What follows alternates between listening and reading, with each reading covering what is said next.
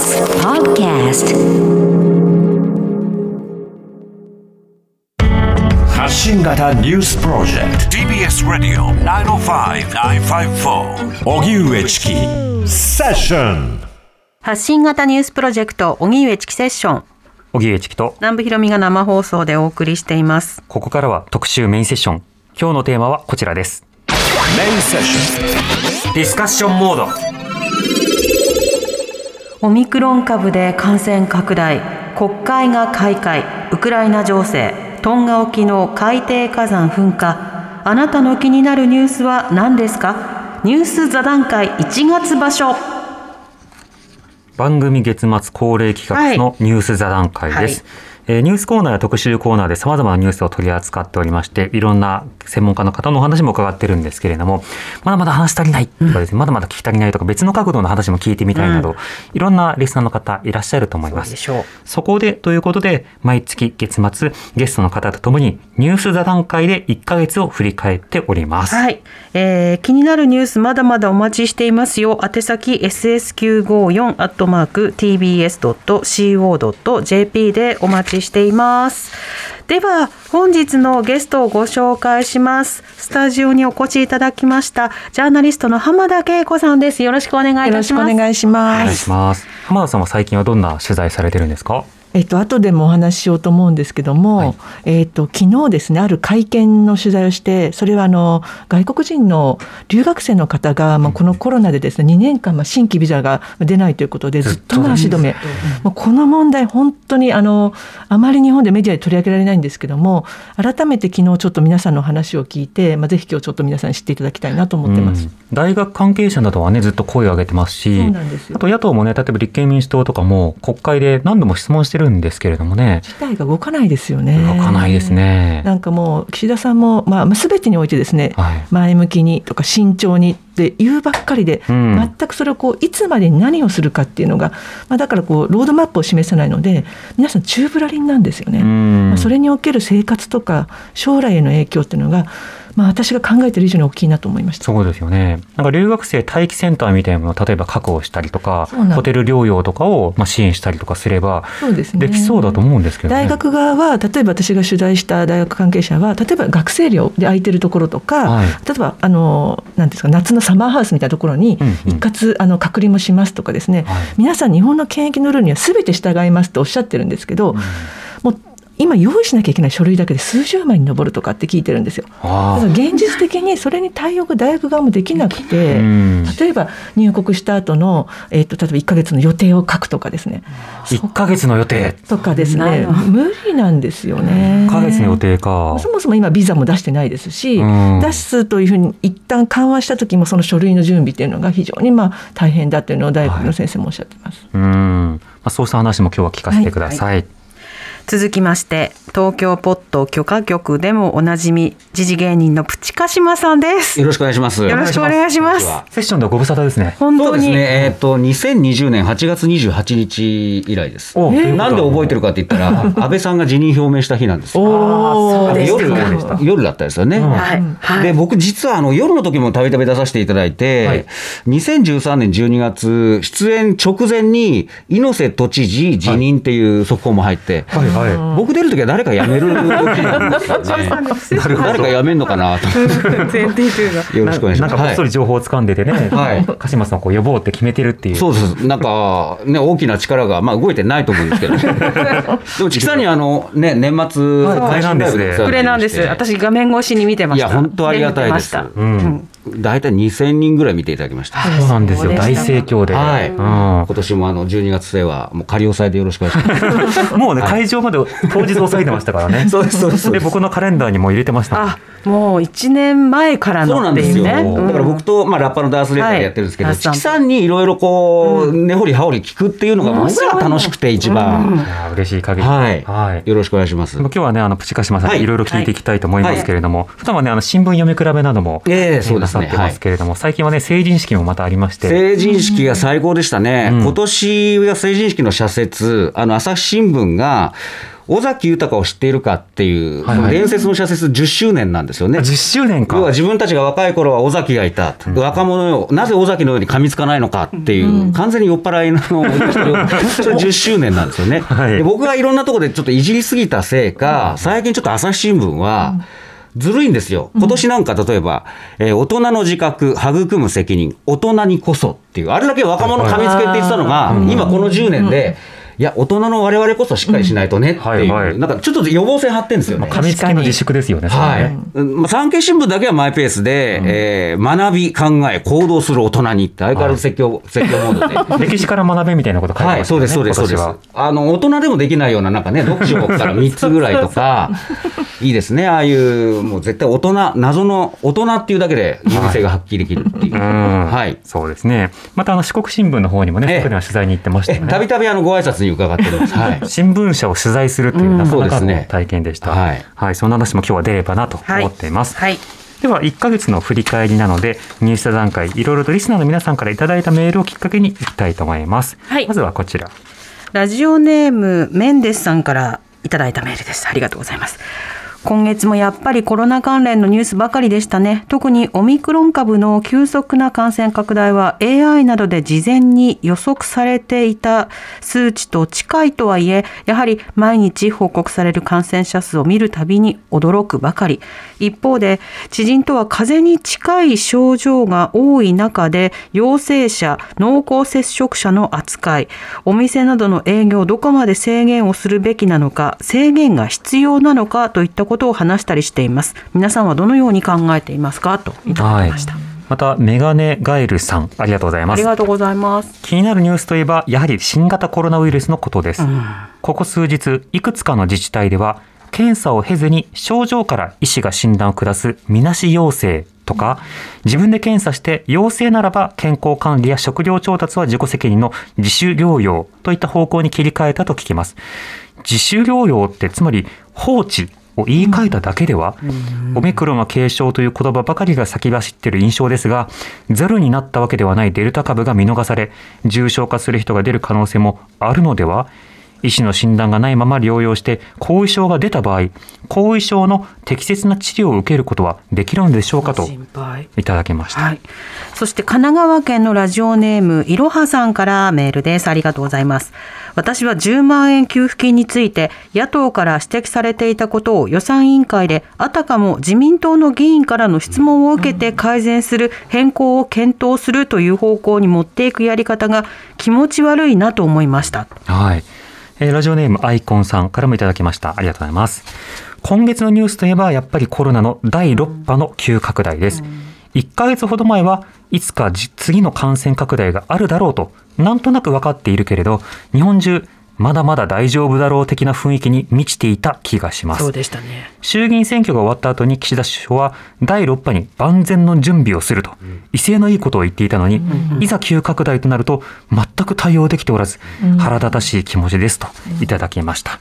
まずあの浜田さんはこのコロナ関連のニュース浜田さんの気になる点はいかがですか？そうですね。先ほどのメンデスさんのお便りで、まあ、あの本当にこうみまみなし療養とかですね突然ほ、まあ、方針が変わってるわけですよね。うんすごく気になるのがこれだけ大きな方針が変更される時のコミュニケーションがすごい雑だなとはい。思いました。まあ、例えば尾身会長が分科会が終わった時にまあぶら下がりの形で、まあ、それをあのこういうふうに提言しましたって言うんですけど、じゃあその提言をそのまま出されても混乱するばっかりで、はい。まあ例えば以前だったら大事な方針転換の時には、まあ、例えば安倍総理と尾身さんが並んで会見をするとうん。いう場面が割とあったにもかかわらず岸田さんになってまずそれもないということで、まあ、専門家はそういうふうに提言するけども結局その方針を決めるのは政府なので、政府はこれに対して例えばその、えーみなし療養と言われる人とか自宅でまあ療養してくださいってこう若者たちに言うんであればこういう根拠があるから今回こういう原因でこういうふうにしてほしいという方針とあとフォローの体制ですよね。はい。例えば重症化しないと言われてるけど重症化した場合はどうするのかとかというのをきちんとセットにしてきちんとした方針を多分首相とか官房長官とかコロナ担当大臣から言うべきなのにうんなんかその辺がこう中途半端な段階でどんどん情報が出ていって、ええ提言のところから削減一旦削減されてまた元に戻るみたいな。うんうんなんかだからこう受け取り手は何が今実態としてはどうなっていて方針はどこがきちんと決まっているものなのかがわからないという状況が続いているのかなっていうのを思います。そうですね。そういったその自分が取りこぼされてるんじゃないかっていう感覚が広がってしまうと、ねじゃあもういいよ協力しないよとか、そうですねもういいよやんなくていいんでしょっていうふう特に。そうですね若い人は一時までは若者責任論っていうのが言われ、はいはい今はなんかすごく見放された感があるんじゃないかなとうん思うんですよね。ええで軽症って言いますけども今回そのオミクロンにかかった私の友人なんかのフェイスブック見てるとかなりきついんですよねみんな。軽症の定義はね、あの軽い軽いって意味じゃないですからそうなんですま。重症ではない段階ということですから。だからそういう人たちに対して例えば一人暮らしの人にじゃああのみなし療養という配食サービスとかもないことが考えられるので、で皆さんどうやってこれをこういあの生き延びていくのかっていうところが全く情報としても伝わってないかなとは思います。うん今日はね、あの国会では公明党の議員さんの質問で、じゃあ、あの検査して、あの医師の判断なくみなし陽性とか、まあ、それは陽性だっていうことで待機というけれども、今、検査キットどこに行っても売ってないんですけどと。ね。となった時に、うん。じゃあ探さなきゃということで、あの陽性疑いのある方が街に出て、うん。薬局をこうリレーするとか、病院に行かなくても起きてることなので、これなんとかしてくださいっていうようなやり取りしてますけれども、こういったの重要ですよね。そうですね。ん。鹿島さんはコロナ関連のニュースいかがですか？そうですね、まあ、岸田さんになってから、政権発足してから3か月弱ですけども、はい。まあ、一貫して見てて思うのが、ブレることに関しては、一貫してブレてないっていう、はいうんでこれ、最初は良かったんですよね。はいというのは、これ、首相周辺の言葉として、もう新聞と散々出てるんですけども、安倍さん、菅さんの失敗から学んだことで、批判を恐れて後手には回ってならないことだっていうことで、早めにこう、はいもう走りながら、うんうんで、だから世論の方向を向いて直していく。ちゃんとブレていくまだちょっとそう、収まってるうちはそれで、そうですね不思議なことに支持率も上がって一たわけですよね。ですよね。だから安倍さん、菅さんにいかにみんながぎょっとしてたかっていうことで、はい岸田さんも普通に会見に答えるような体ですけどもね、見せるだけで、あなんかすげえ、新しい首相、フレッシュだなって思っちゃうんだけど、それ普通なんですよ。はいはい。前振りがありますからね。そうなんです、そうなんです。で、それをブレ始めてるっていうことで、で、僕気になるのが、あの、何でも飲み込んでしまうことですよね。これ野党の案もそうですし、安倍さん、まあ今日も佐渡金山のあれそうですよね。はい安倍さん、高市さん、保守派、自民党の保守派から、まあ両挟めにあっても全部飲んじゃうっていう。うん。これ昔で言うと、あの、小渕恵三さんっていう方がいて、うんはいはい。あの方も、そうなんです、ブッチホンとか、最初は支持率低かったんですけど、真空総理とか言われたんですけども、人柄がソフトで徐々に評判が上がる。うん。ただ、当時の自治高連立、まあ、自公連立ってあの頃から始まったんですけども、基盤を固めると、どんどんそれまでできなかったハードな法案、例えば国家、あ国旗国家法とか、通信傍受法とか、改正住民兄弟庁法とか、次々に飲んじゃって、僕今でも覚えてるのが、当時の雑誌が、本当は怖い小渕政権っていうタイトルつけてたんです。い一見ソフトなんですけど、これ、岸田さんもなんか似てるなと思って、これ、例えば正月、読売新聞で安倍さんがですね、えー提言みたいなことを言ってたんですけども、はいまあ、国会では憲法改正論議の進展に期待していると、派党派の宏池会から出ている岸田さんの時代だから一気に進むかもしれませんっていう、確かに派党派のあの宏池会の岸田さんが動けば、憲法改正だとか敵基地攻撃能力うんぬんと、全部悲願が実現するわけですよね。うん。だこういう政策って岸田さんの時のような何もこだわりのない人に実現しちゃうのかなって僕念頭に思ったんですけども、えそうするとこう全部飲み始めるっていうのは怖いなっていうのは思いますね。なんか最初はその飲み飲んで何でもこう聞いて飲んでるのが、はい。岸田さんしたたかって割と高評価だったんですよね。そうそうそう。そうなんで融通無限に聞くだけ聞いて、はい。実はあの安倍さんたちの言うことは、はい。結構あのなんていうんですかね骨抜きにしよう。骨抜きにしようとしてるって言って、割と高評価だったんですがそうでもないかなってで今日だって、今日のニュース聞いてみれば、もう完全にの飲み込んでるじゃないですか。で、あと、飲み込む、聞く力だけじゃなくて、実は今国会、その始まる前の記事を見てみると、そのリスク回避の論戦へっていう記事があったんですね。これどういうことかというと、参院選を見つめて、見据えて対決法案、まあ、賛否が出るような法案は見送ると。うん。例えば、えー出入国管理法改正案の再提出はしない。はい。まあこれあのかこれ、解約じゃないかっていう声があったので、しないことはいいことだって一見思うんですが、でもし論議をしないということは、ウィシュマさんの件とか、入管の件とか、手つかずで触れないままこ、このまま7月参院選まで行くっていうことで、で参院選で勝ったらそうです。もうこれであのみんなの支持を得たからってはい。一気に変えていくっていうことを狙ってるのかだから7もしれない。ですね、月まで何もしないつもりで、で、周りがどんどんなんかこう、ね、野党とか、提案、ん提提案批判みたいな、ちょっと迷ってて、このまま行く可能性かなり高いですよね。で、感染症法改改正案も提出しないと。まあ、これ試験制限の論議があるから、しないっていうんですけども、例えばこれ議論にしないっていうのは、じゃあなんで国会やってんだろうって思っちゃうんですよね。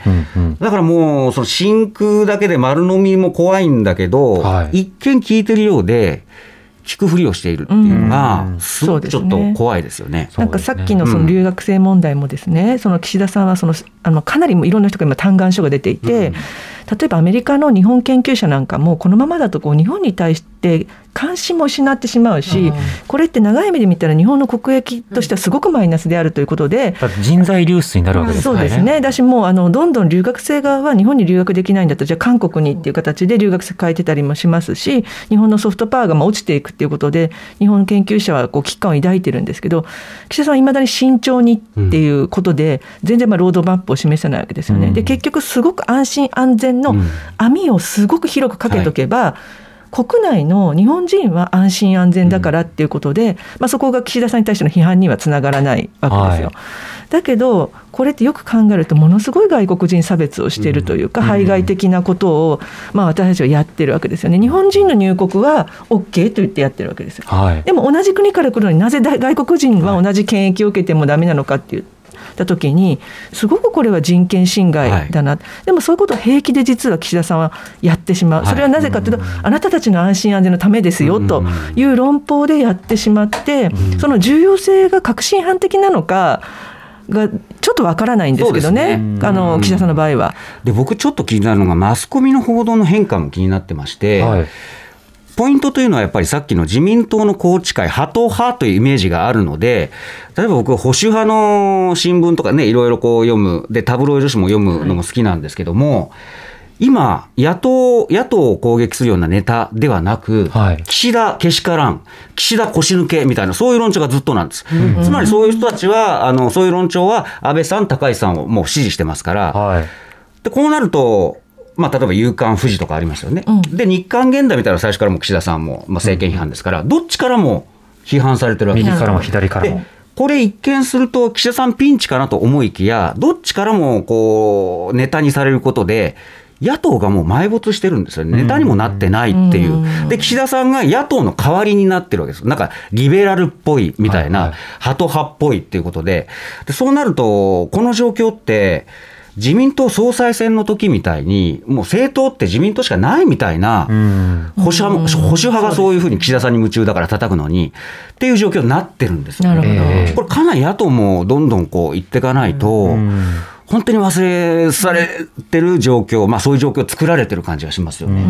うん。真空総理っていうのは小渕さんのね、あだ名であったのを思い出しましたけども、岸田さんもあの結構真空で、真空ですね。あの岸田さんが何やりたい人なのかってみんなまだ分かってないんです。そうですね。3ヶ月経ってはい。100日を超えてもですね、はい。で新しい資本主義とか、まあ、いろんな令和版所得倍増計画、これもう言わなくなったんですけど、あのこういったようなスローガンをいろいろ立てるんですけど、中身はこれからねっていう状態がずっと続いていて、ずっと続いてますね。えーラベルを貼るんだけれども、中身はこれから用意しますっていうような格好になっていて、結局、岸田さんがこの政治をやるために政治家としてなったんだ、あるいは総理になったんだっていうのが、まあ、見えないんですね。で安倍さんや菅さんと違う経済政策とか、何かをやりたい。多分何かやりたいんだなっていうのは分かるんですけど、うんまあ先ほどの鹿島さんの指摘で、あの参院選終わるまではとにかく何か波紋を広げるようなことはやらないっていうふうになるのであれば、僕らは次の選挙までつまり総理が誕生して1年ぐらい経つまで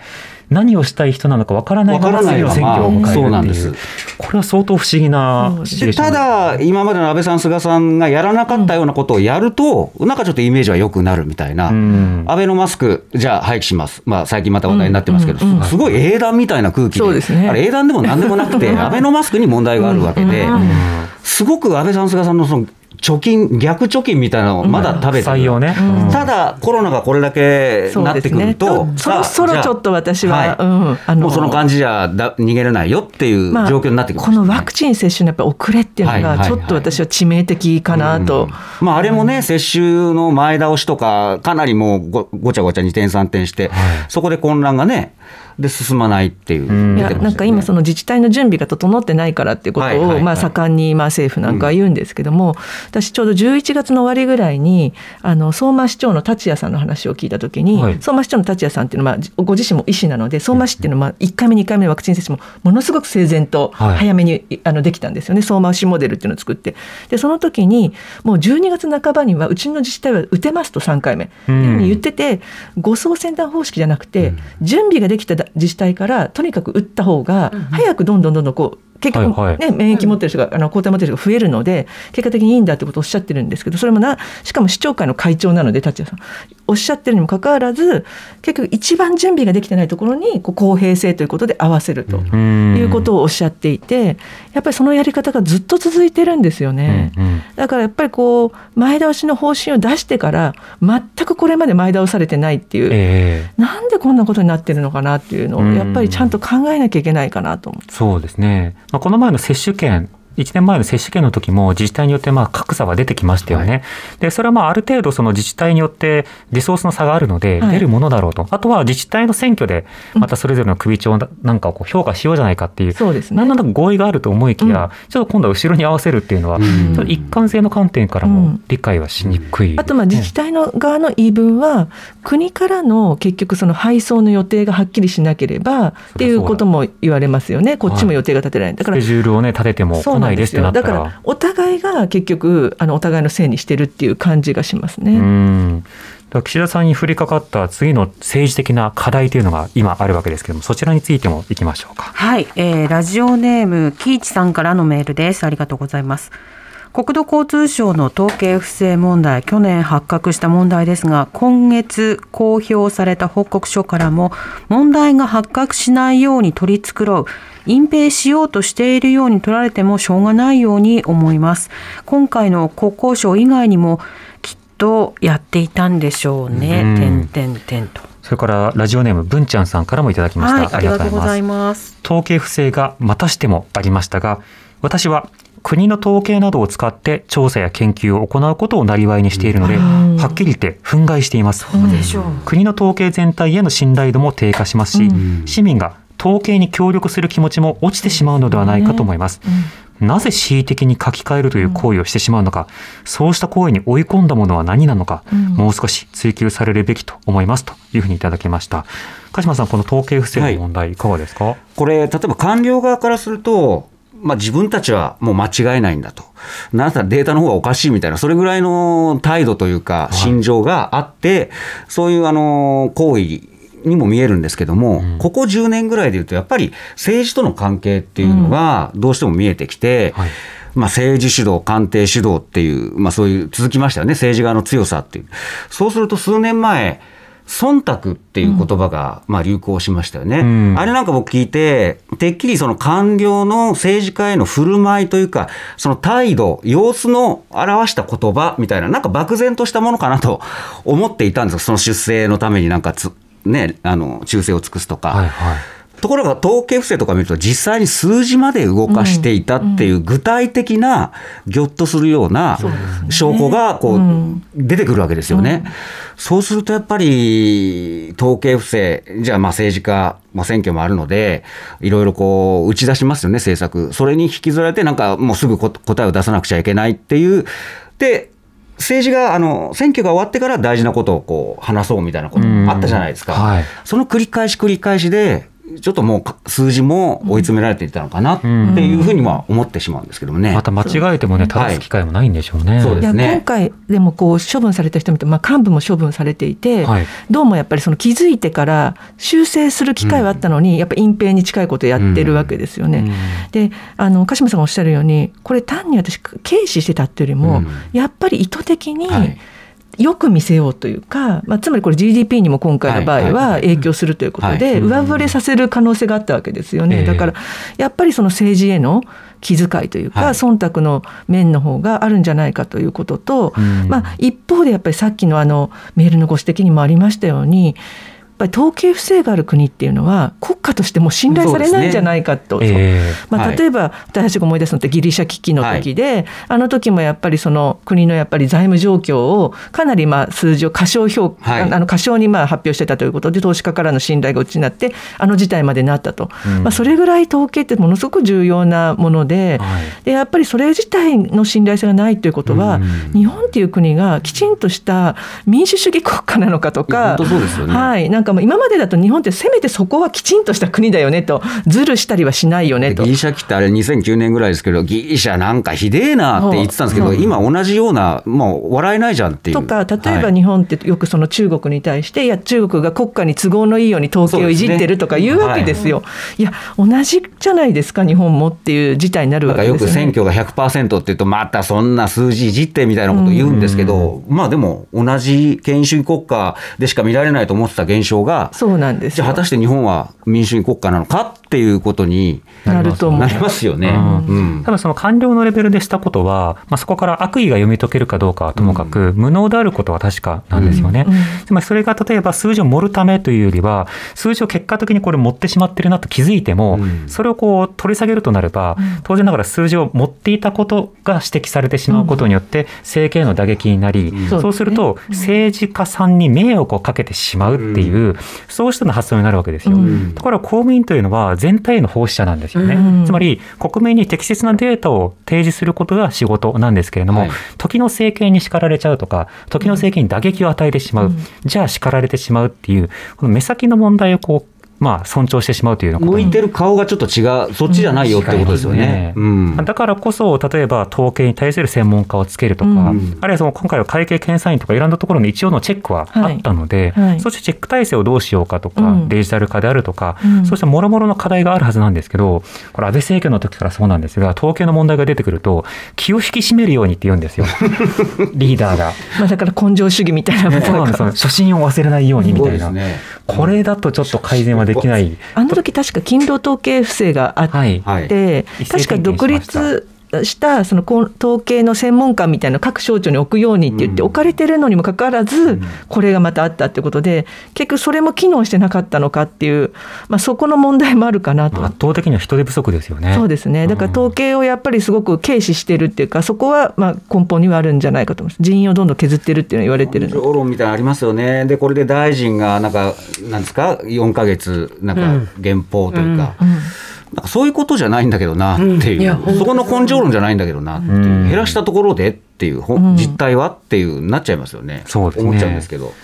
さて続いては、えー、トンガ海底火山の噴火について、はい、えー、ラジオネームピノさんからいただいたメールです。ありがとうございます。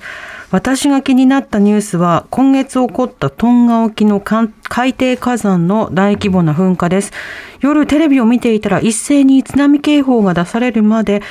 えー、そんな大事だと思っていなかったので、とてもびっくりしました、はい、また現地トンガの被害の全容もなかなか明らかにならないですが被災された方の生活が早く元に戻ることを祈っていますといただいてます。うそうですね。また赤十字とか医療団とかがね、うん、その寄付を求めた際にはいろいろ協力してきたらなと思ってますけれども、あのこのニュースについては浜田さんいかがですか？まあ、あの日本も、まあ、その非常に火山大国と言われる中で、はいはい、私はもちろんトンガの方の今の状況に対してはこう本当にみんながこう協力して支援をするべきだと思うんですけどもじゃああの日本を考えた時にまあ、あいった噴火っていうのが、まあ、いつ起きてもおかしくないってまあ、改めて感じて、うん、じゃあそういった国に私はやっぱ原発っていうものがある事実っていうのを、まあ、今一度考えなきゃいけないのかなと思いました。やっぱりあの日本って何パーセント 7%8% ぐらいですよね。あの世界にある火山のうちの、はい、が日本にあると言われている中で。100を超えますからね、うん、だからその中でやっぱりその今の、えー、基準で、まあ、その原発の再稼働というものを考えていいのかどうかっていうことはもう一回考える必要があるかなと思って。うん。鹿島さんはこの噴火のニュースいかがですか？そうですね、えー、今回やっぱり火山爆破指数とかいろいろなんかね、はい、初めて見るような。で今回が5か6で。で7300万7300年前の機械カルデラというのが7らしいんですよ、うん。7300年。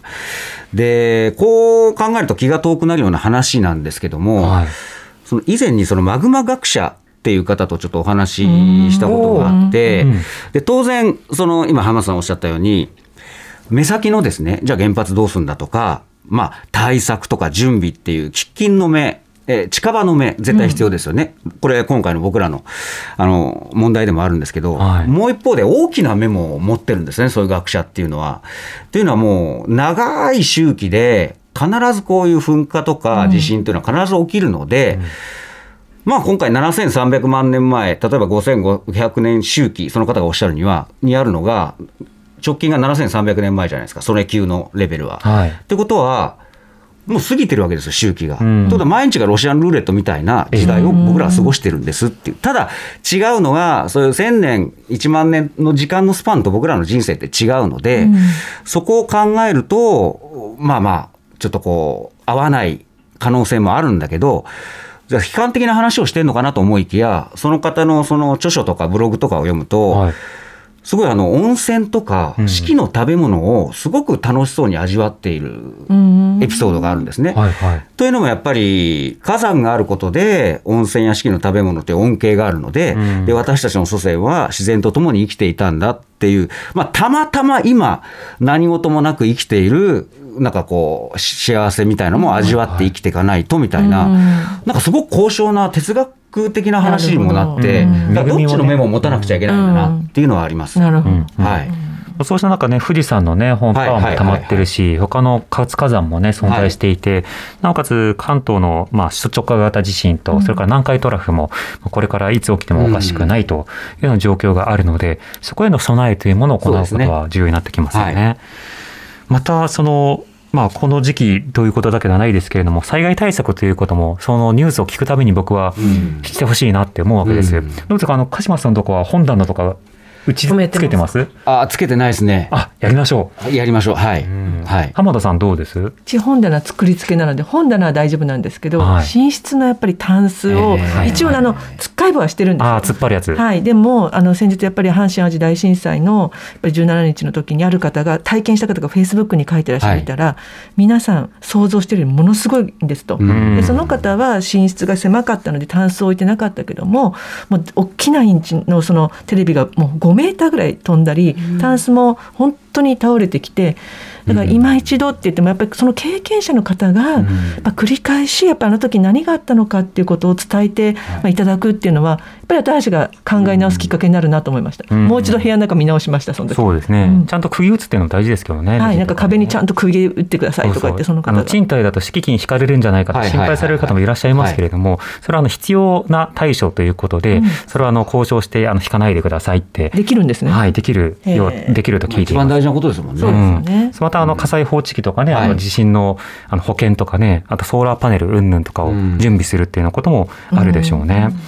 はい。また災害対策っていうことで言うと、まあ大きくは、えーまあ、し地震がこれまで想定されがちだったのが、鹿島さん、最近だとやっぱ水害と津波っていうのも、はいはいやっぱり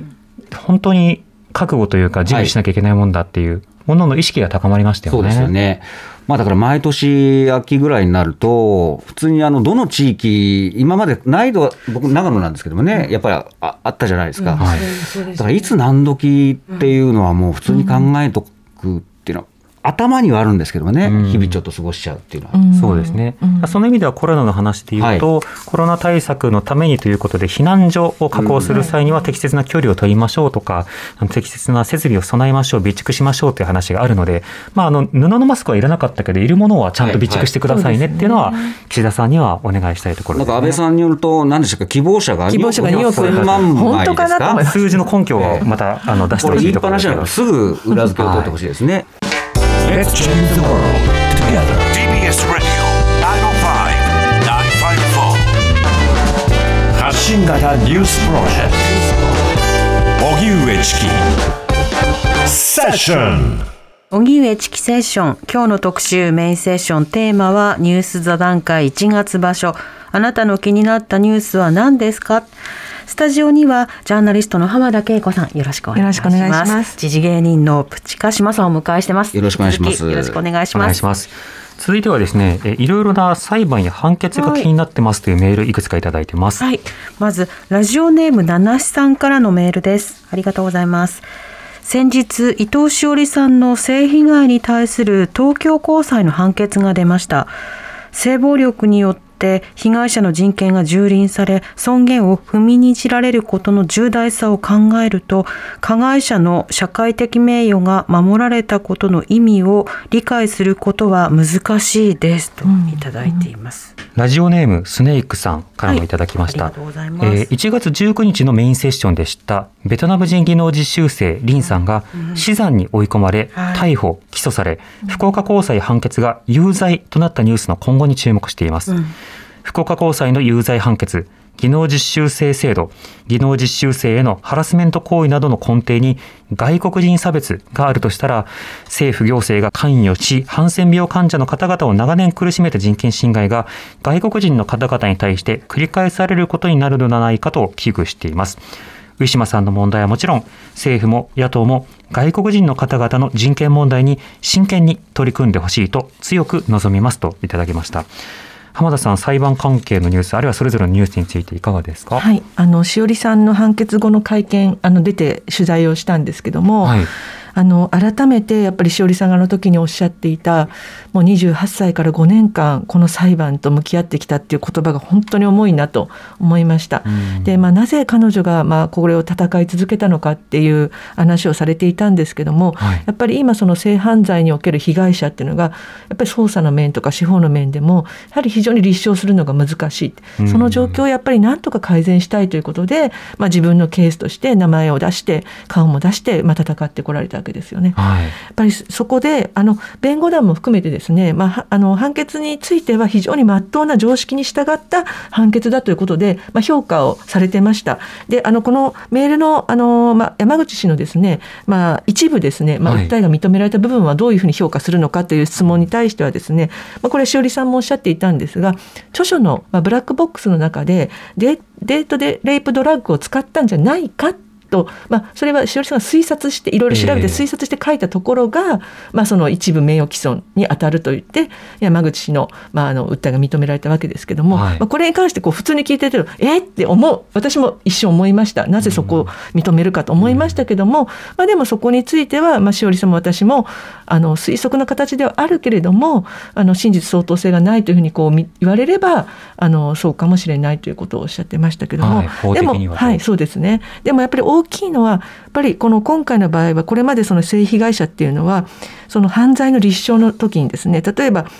暴行の要件が必要だったりとか、うん。脅迫されたみたいなことが必要だったりとか皇居不能だったという。そうですね、はい。証拠も全部自分でっていうことを言われてたのが性行為に対して不同意っていうことが今回まあ認められたわけですね。不同意でもやっぱりその彼女は被害に遭ったということが認められたということが非常に大きいんだということはしおりさんも弁護団もおっしゃっていたので、はい。これは非常に意味のある本当にしおりさんが、まあ、あの自分の自身のですね、まあ、こう5年間を費やして、私の代わりにですね戦ってくれた、あの結果だなというふうに感じました。うん。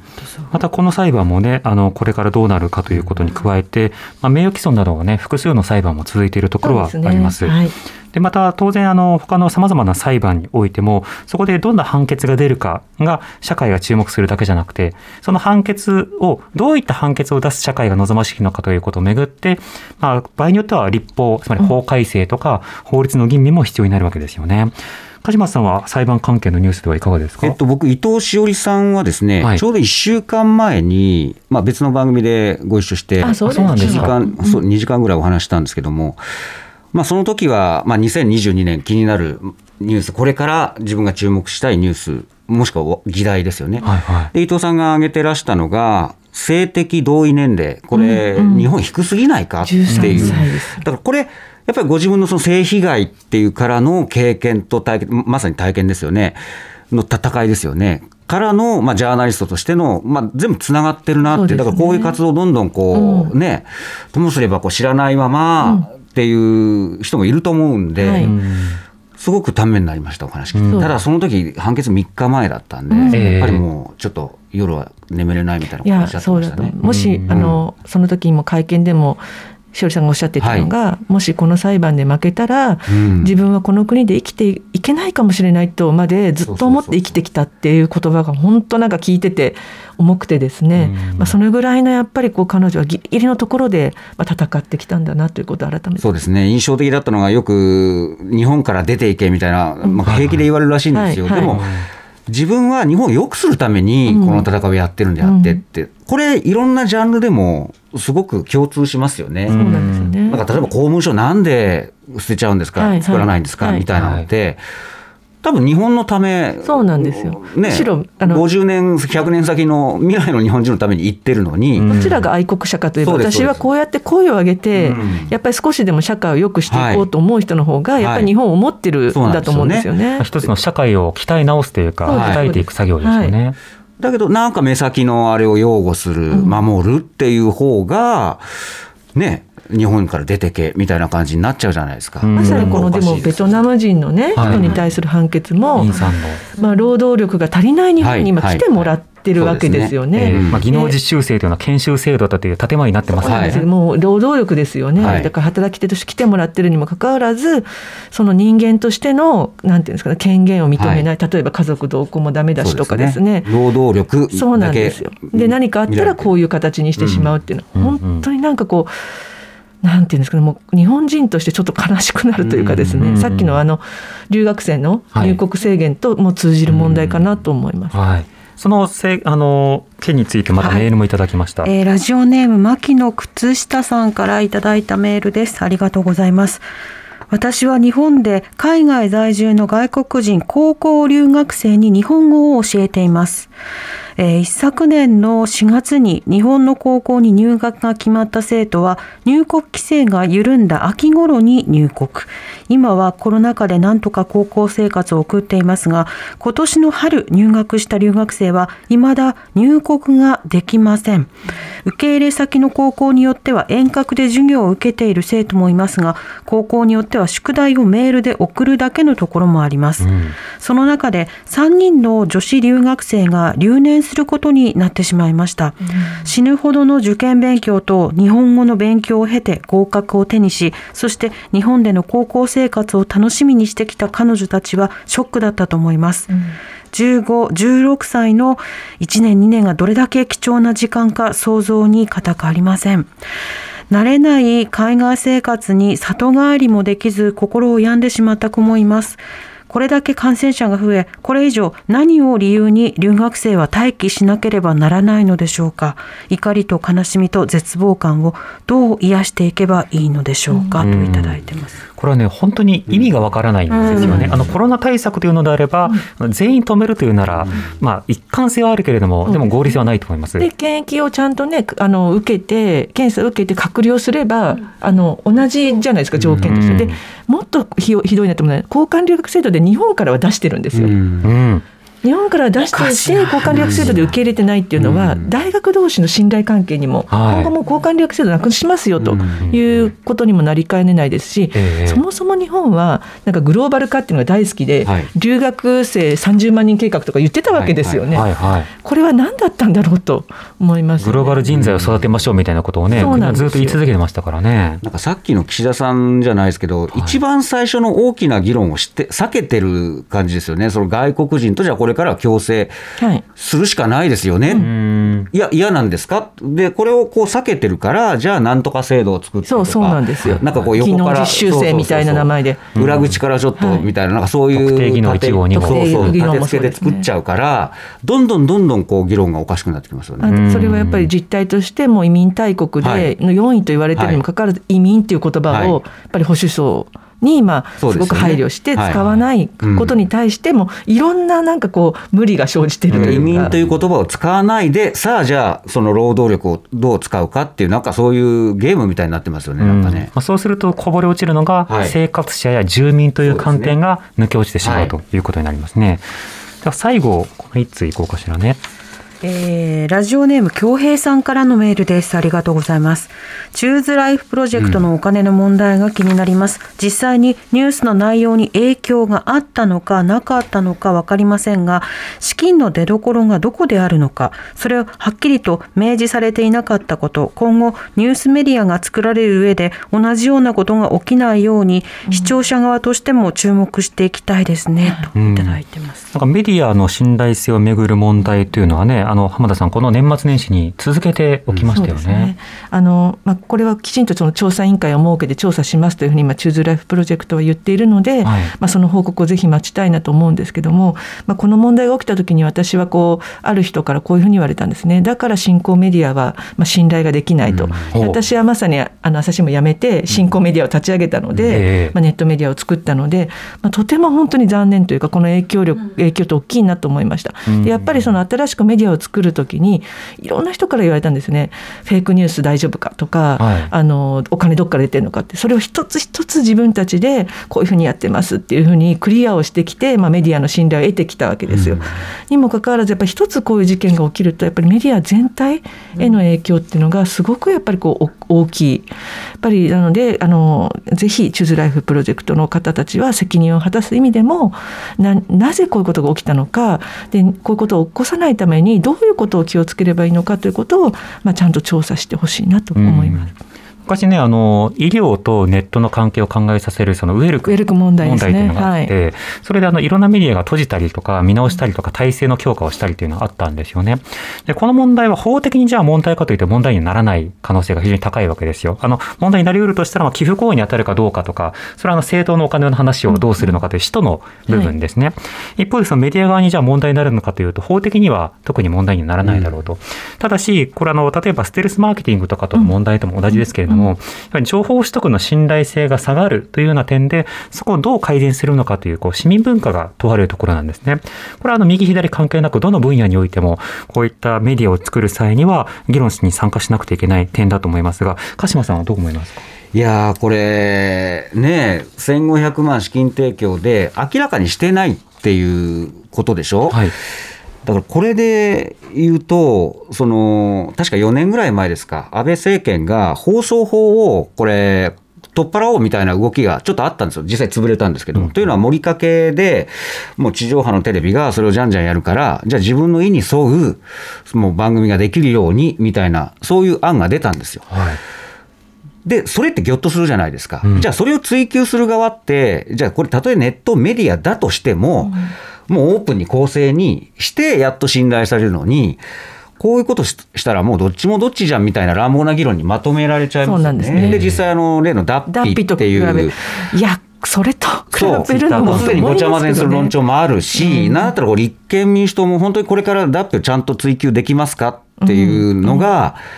すよなんかね、疑念を持たれちゃうこともありますよね、こういう。自分たちの政党の誹謗中傷を、あの行ってたということで、うん。裁判に今なっていはい。るところですからね。なんか分かってない感じがしますよね、僕らがぎょっとしてる以上に、そのあの西村さんの会見とか、ねいや、あれはあの前の立憲のことだから、ちょっと僕知ら、知らなかったです。いやそれではなかなか済まされないです、でも福山さんはいれまだおられるわけでしょ、そうですでね。聞かずに、まあ、一応、さらに聞かずに、でね、幕引き感って、これ、自民党と同じじゃんっていうのは、どうしても感じちゃいましたね。より広く、まあ、例えば読売新聞とその大阪のこう、はい。協定の時に多くのメディア関係者がぎょっとした、はい。けれどもピンときてない人も中にはいた、うん。となった時にぎょっとしうるというのは一体何なのかと、うん。それは法律の問題ともまた別のある種のメディア感覚だからこそ、実はそのメディア感覚って一部にしかまだ共有されてないところがあるから気にする人は気にする。でも、うん。党派性がある時は叩くけどない時はまあいいじゃんって許すっていうことが続いてしまうことがあるので、このあたりについてはねまたあのメディアに関する特集なんかもしてみたいですね。そうですね。はい。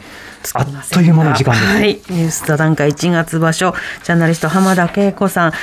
時事芸人の口チカシさんとお送りしました、はい、またよろしくお願いします。ありがとうございました。ございました。TBS ラジオ。TBS ラジオ。荻上チキ。荻上チキ。セッション